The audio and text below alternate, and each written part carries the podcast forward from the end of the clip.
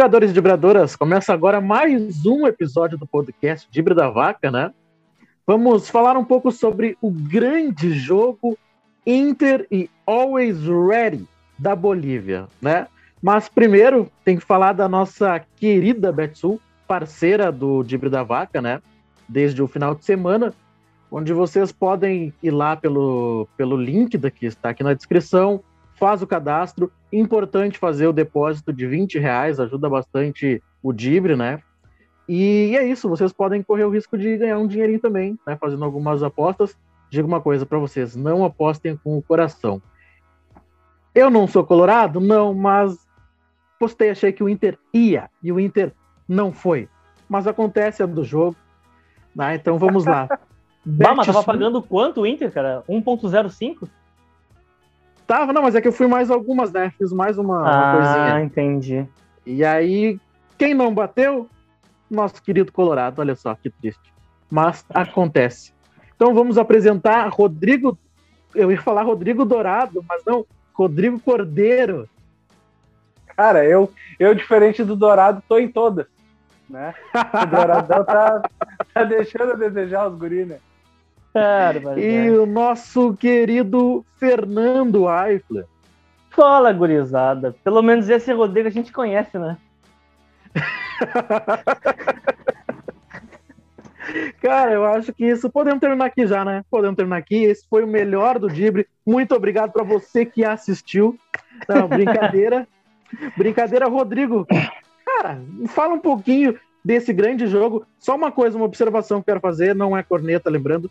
Mas o Inter não fazer nenhum gol no Always Ready e empatar, fazer um ponto de seis, isso tem muita explicação, porque o Always Ready é campeão e o Inter não. Então a gente vê qual time é maior.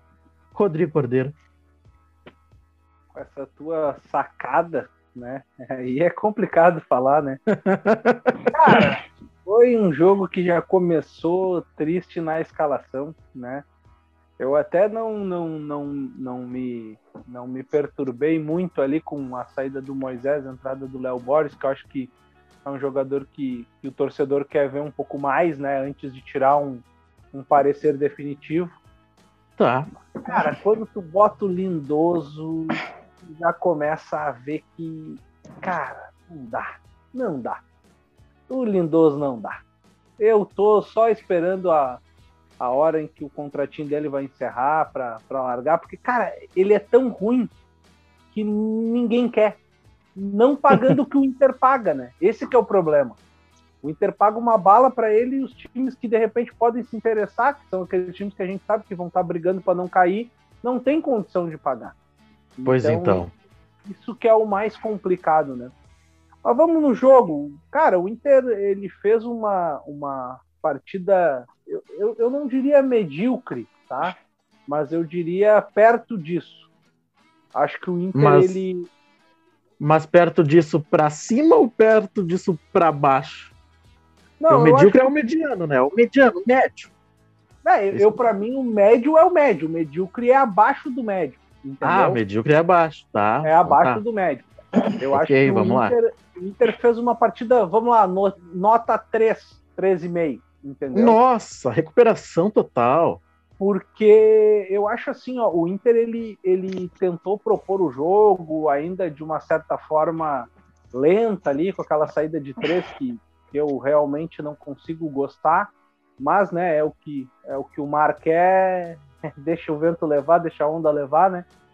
Mas, cara, é, tu, tu vê que essa saída de três ela não é produtiva, tu perde um jogador no meio campo, tu perde criação, eu, para mim, o futebol é, é, matemática em determinados pontos, né? Quando tu tem superioridade numérica, tu tem vantagem, normalmente, Sim. né? E o Inter ele não consegue se colocar em superioridade numérica porque ele já abre com três defensores, então sempre mais atrasado.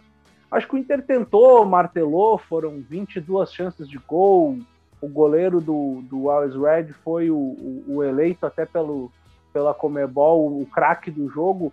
Não vi que ele tenha feito grandes defesas, né? Ele, ele fez algumas defesas de chute de, de média distância, um que outro mais próximo, mas o Inter não teve aquela real chance de gol clara, né? Acho que Sim. o Galhardo talvez tenha tido duas oportunidades. Uma ele cabeceia por cima do gol no primeiro tempo e no segundo tempo ele mata uma bola. E aí tu acha assim, ó, agora ele vai vai estourar. Não, ainda foi no primeiro tempo, vai estourar o goleiro. E cara, ele cai para trás. Eu acho que foi uma partida bem bem aquém do, do, do Galhardo, acho que real. Que foi uma das, das piores talvez partidas dele, né? Ele cobra bastante e e eu entendo que ele deva ser titular do Inter junto com o Yuri Alberto, né?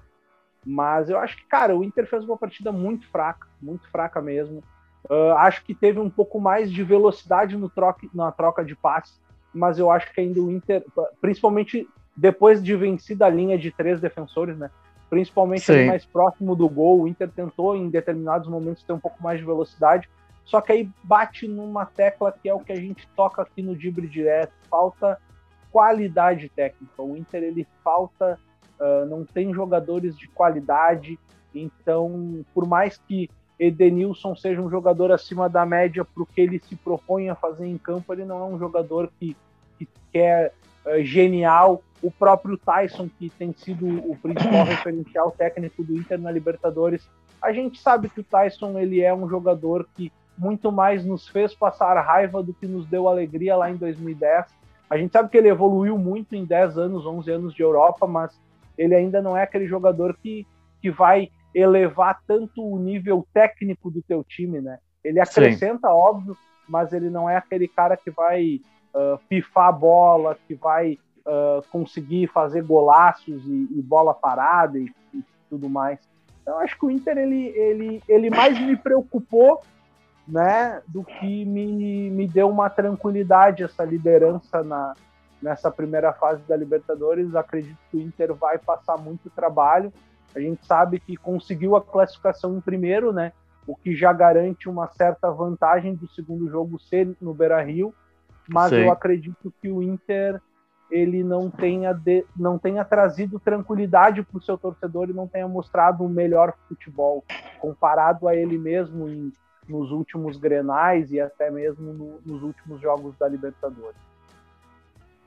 Então o Rodrigo Cordeiro deu o primeiro parecer. Antes de passar para o Fernando, até quero te perguntar se, claro, tem a questão do jogo posicional que o Ramires está tentando implementar. Não tem jogadores para essa característica, então ele precisa dar uma modificada nessa, nessa forma de do Inter atuar mas não falta um, um meia, um meia de verdade para também fazer o Inter jogar. Que essa figura não é o Tyson, ele assumiu como camisa 10, como capitão, mas ele não é esse meia. Em comparação, hoje, se for ver, o Grêmio tem três meias. Ah, não são grandes jogadores ou tal, mas o Inter não tem nenhum no elenco. O que mais parece ali é o Maurício e eu também não sei se ele está preparado para isso. Eu acho que o Palácio pode fazer bem essa função acredita nisso também, Rodrigo? Como é que tu vê? Cara, o, o Palácios ele deu uma amostragem legal no Grenal, né? Onde ele jogou ali onde joga o Tyson, como se fosse um meio atacante atrás dos, do, dos atacantes, né? Sim. Eu acho que ele pode render mais. Eu, eu prefiro, sinceramente, eu prefiro o Palácios muito mais uh, livre, próximo, podendo jogar pelo meio, eventualmente pela direita, pela, como pela esquerda, como ele até jogou uma boa parte do primeiro tempo hoje, que eu achei que ele foi bem no primeiro tempo. Me lembrou um pouco o, a movimentação dele no Grenal, onde para mim talvez tenha sido a melhor partida dele, com a camisa do Inter. Uh, acho que o Tyson ele rende um pouco mais por ali, porque ele dá uma, uma velocidade, uma dinâmica bacana, ele consegue girar Sim. rápido, né? E conduzir a bola com uma certa qualidade. Acho que talvez tenha sido a grande virtude do Tyson uh, que, eu, que eu tenho conseguido ver nele desde do, do, que ele saiu daqui ainda com seus 20 e poucos anos, 22 anos. Eu acho que ele, hoje ele consegue conduzir muito bem a bola próximo ao corpo, né? E que é, que é, que é uma questão um pouco difícil, né? Principalmente para o jogador de velocidade. Normalmente ele dá o tapa na frente, ganha na velocidade, mais um tapa na frente e vai vencendo Uh, mas eu acho que o Maurício talvez seja, Dani, o, o, jogador mais próximo disso que o Inter tem. Hoje, uh, em determinados momentos, acho que ele ficou um pouco afobado, sabe? Uh, tentando chutar de, de qualquer jeito. Parecia meio chuta-chuta, abrir um espaço, ele chutava. Tiveram alguns chutes bons, tiveram alguns que talvez se não tivesse o desvio ia ser bem, bem ruim. mas eu acho que daqui a um pouco o Inter pode se vir, vir a, a, a, se organizar com a figura desses três jogadores na criação e daqui um pouco o Thiago Galhardo um pouco mais avançado, ou o Guerreiro, né? Ou até mesmo o Yuri Alberto. Mas Sim. eu acho que falta realmente para o Inter um jogador que agregue o passe e de uma certa forma clareie, né? O, a jogada, porque tu vê o Inter conduzindo muito a bola e dando aquele passe lateral para o lateral enfiar a bola para a área. O que muitas vezes falta é um jogador para ajudar o Thiago Galhardo dentro da área, que é o que eu acho que, que eu sinto mais falta. E para mim é onde eu, eu comparo muito o Inter do, do Ramires com o Inter do Cudê, é que o Inter sempre tinha dois, três jogadores dentro da área. Então daqui um pouco sobrava uma bola, alguém guardava o gol. Hoje não, tu vê o Galhardo sozinho ali, né? Então isso de uma certa forma, complica um pouco para o Inter. Então, é isso. Então, Fernando, como tu, tu viu o jogo? Se divertiu? O que, que, tu, que, que tu fez aí para acompanhar esse belo jogo? Tivemos um belo jogo no Estádio do Brasil. Cara, primeiro que para ver esse jogo, né? Para quem não, não tem Comebol TV, tem que. Né? É isso aí. Não, não, não. Aqui nós não fazemos isso. Eu não falei o quê? Pessoal, pessoal sabe, pessoal sabe. Não. Não, mas falando sério, cara, tipo, como gremista, o cara meio que se diverte, mas nem tanto porque o Inter, porque o Inter mesmo com essa bolinha ridícula ainda consegue passar em primeiro, né? Para ver o tamanho da naba que é o grupo. Mas tá. como como um o cara que gosta de ver futebol é, vai, é triste, cara, ter que ver isso, né, cara? Ter que ver um jogo desse. É muito fraco, é muita é muito, é muito baixa a qualidade técnica da partida. E falando um pouco do jogo, cara, o Always Ready, acho que semana passada, né, tomou 7 do Thatcher. 7, cara. E o Inter não consegue fazer um gol em dois jogos nos caras. Aí que tem muita coisa errada. Concordo com o Rodrigo, pode ter, o Inter, cara, pode ter a necessidade que tiver. Não tem o meio de ligação, não tem profundidade, não tem isso, não tem aquilo que nada justifica não conseguir fazer gol nesses caras. Pra mim não existe desculpa, sabe? Nem que seja numa bafa, numa qualquer jogada, tu tem que fazer gol nesses caras. É um time muito fraco. E para mim o Inter, eu vou dizer que eu até achei interessante a forma como o Inter começou a partida.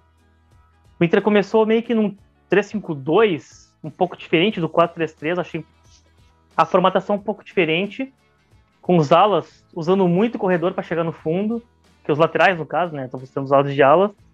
Isso achei um tanto interessante, né? Acabou com o Lindoso recuado entre os zagueiros, né? Fazendo a trinca. Só que, sei lá, acho que o Ramires não gostou muito no meio do, no meio do primeiro tempo, ele já mudou tudo, voltou pro 4-3-3. Enquanto tava 3-5-2, o Rodrigo até comentou, o Palácio e o Tyson estavam jogando um pouco mais pelo meio. Aí o Ramires faz essa mudança, joga os dois, um para cada ponta, e aí eles não conseguem render e o Inter começa aquela coisa, é 80% de posse de bola, sendo que desses 80%, dois terços é aquela bola entre os zagueiros, volante, aquela coisa que não machuca o, o adversário e torna o time muito previsível. Sim. Acho que para mim um dos principais problemas do Inter hoje é a previsibilidade. O Inter é um time muito previsível. Todo mundo sabe o que o Inter vai fazer, a transição é lenta, então a marcação está sempre bem postada. O Inter, da forma que joga, nunca vai conseguir pegar o adversário desguarnecido na defesa. E outra Sim. coisa também, acho que o Inter, às vezes, tem que fazer uma mudança. Tudo bem, o Always, o always Ready, nenhuma hipótese ia se abrir para cima do Inter do Beira Rio. Mas se o Inter tem tanta posse de bola, não consegue produzir, cara, uma hora ou outra entrega a bola para o adversário. Deixa os caras tentar sair um pouco. Tenta criar o espaço por essa forma. Se tu não tem capacidade e qualidade técnica de abrir o teu espaço, dá a bola pros caras, recua um pouquinho, faz os caras saírem um pouco. Tenta arrumar uma forma do adversário se abrir já que tu não vai ter capacidade. O Inter não conseguia entrar na área do Always Ready, cara. Isso é um negócio muito vergonhoso. É ridículo. Um time do tamanho do Inter, a diferença do Inter pro Always Ready, o Inter não conseguia entrar na área dos caras. Porque, ah, mas ele estava retrancado. Mas é óbvio, né? É óbvio que eles ouviram uma retranca ferrenha contra o Inter. E aí o Inter até tem uns, um meia que eu falei para mim, o Palácios. Eu acho que ele pode ser um meia, uma jogada mais centralizada. Acho que é ali que é a função que ele melhor joga. Pelo Sim. menos nas pontas ele já demonstrou que não consegue produzir muito bom futebol, né? Ou também não teve parceria qualificada também, né? Porque os é, alas do Inter não, não, não existem, né? Tirando o Renzo Saravia, até o o Léo Borges não fez uma, Exatamente. uma partida também, né? Mas é, é muito pouca a amostragem do Palácios e, e, e esses laterais, né? Não, concordo. Fernando, te cortei, acabei Não, concordo. Cortando. Não, sim, não, mas daí tudo isso para mim gera um, um Inter mais instável. Porque o, o Ramires é muito apegado no esquema, aquele 4-3-3 que teima e não dá certo, até porque tu comentou já, Dani, o Inter não tem as peças para fazer dar certo. Então, tipo, tem que mudar, cara. Não, o, Inter, o técnico pode ficar tão apegado a um esquema onde não tem as peças.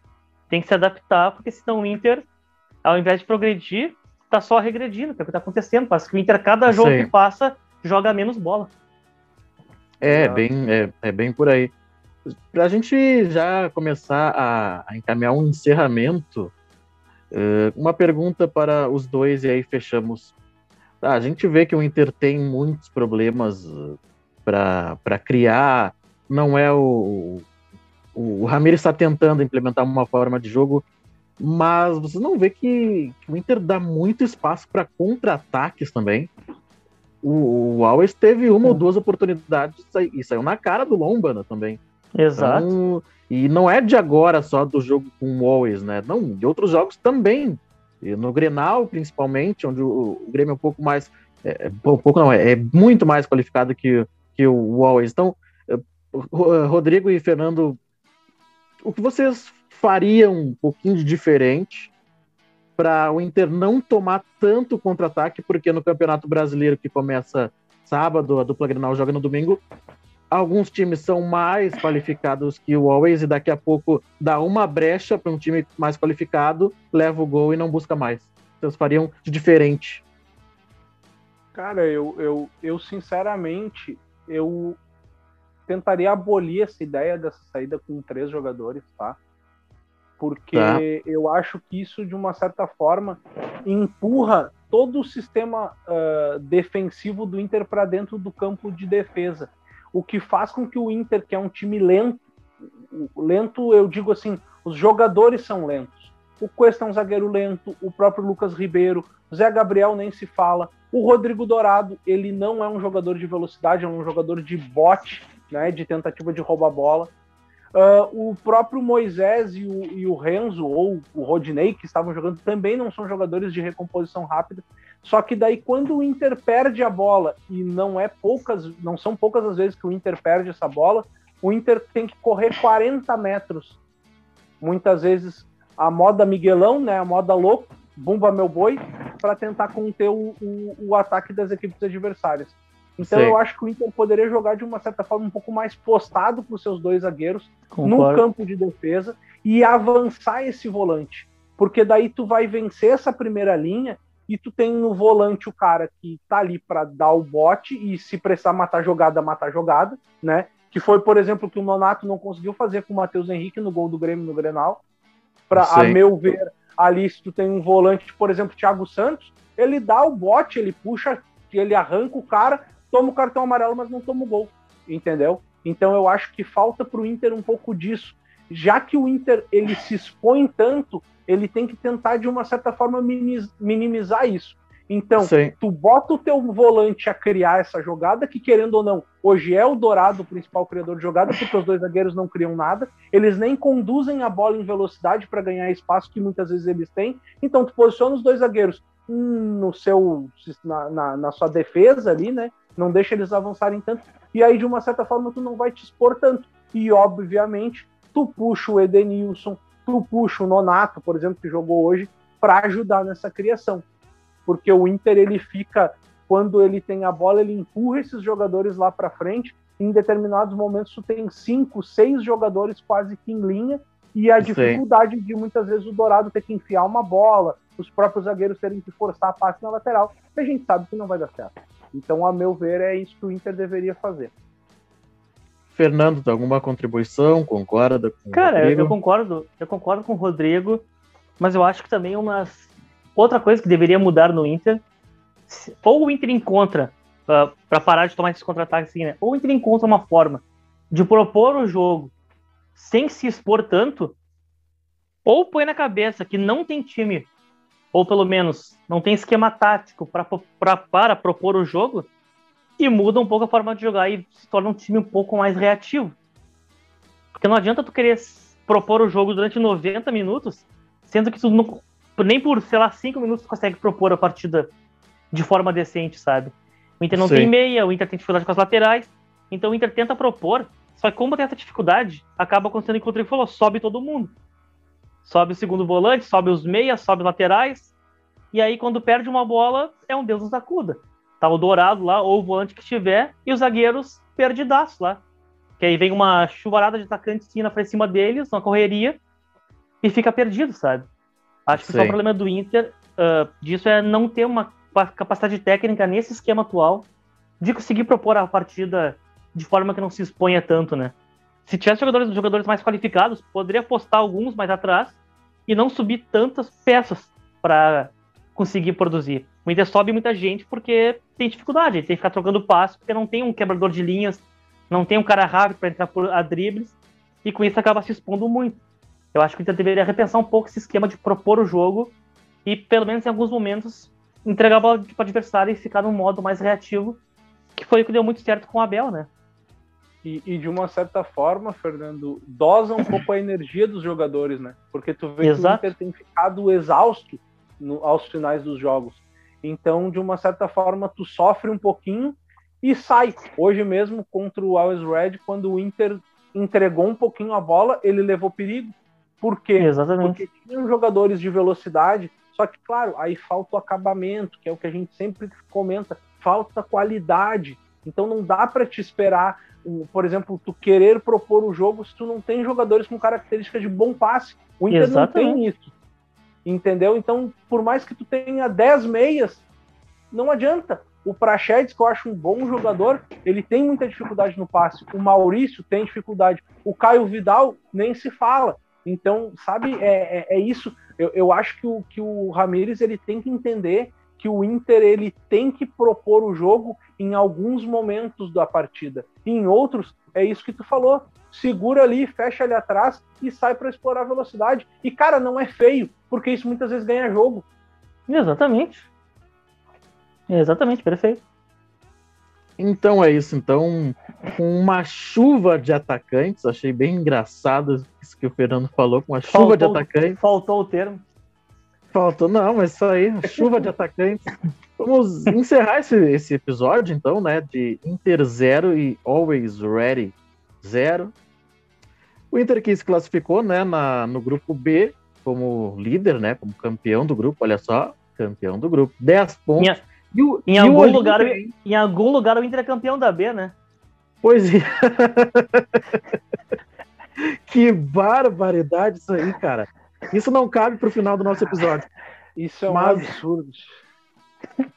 É, eu concordo contigo total. Concordo total. Tô fazendo aqui meu papel de isento nesse programa. Mas e o Olímpia, hein? 6 a 2 isso mesmo, né? Isso. Parou em seis. Conseguiu buscar e classificou, né? Classificou. classificou. Nove pontos. É, daí tem a questão também da, da tradição, né? O Olímpia tem mais tradição que o Tátira. Embora o Olímpia tenha ganho, sei lá, uma Libertadores, duas, acho que mais uma ou duas, sei lá. Não lembro agora e também não vou pesquisar agora, porque tá no final do episódio. Mas, enfim, né? Oi, vai lá, vai lá. Eu tava, eu tava vendo o jogo pela Comebol e os caras estavam comentando que o, o, grupo do Inter a quente? quase quase 50 gols. Kentucky, né, pai? Aqui é ah, não, tá. Não, aí é outro nível. Outro nível. Os é... guris estão na fria. Estão na fria. Mas depois eu explico pra vocês que é boa, é boa, essa aí é, é, é tri, essa é tri. Ah, então, então chama no grupo. Vai lá para finalizar então, Rodrigo. Não, não, só pro cara teve quase 50 gols esse grupo, porque foi goleada para tudo que é lado. E aí é, é, o que mais é o absurdo. É o Inter não ter conseguido fazer um gol no glorioso Always Red.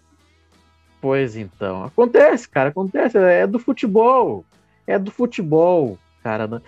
É algo que eu não admito, uma partida de futebol não ter pelo menos um gol. Eu não admito isso. Uma partida de futebol terminar empatada, eu também não admito. Sei lá, tinham que criar uma regra, que nem os esportes americanos, que alguém Joga... tem que ganhar. Joga Alguém tem que ganhar. Exatamente. Se tiver que ficar dois dias jogando, vocês vão ficar dois dias jogando. Entende? Tinha que ser que nem, o, que nem os esportes americanos. Tem que sair um ganhador. Pode esportes americanos, não, não, não existe empate para eles. Eu acho que isso faz, faz muita graça no, no esporte. Fernando, te cortei aí só para dar o teu parecer. Não, não, só, só falei de acordo, concordo. É, também se não concordar, não tô nem aí com a tua opinião. Só, só gosto da opinião de vocês quando vocês concordam comigo. Dita Dene.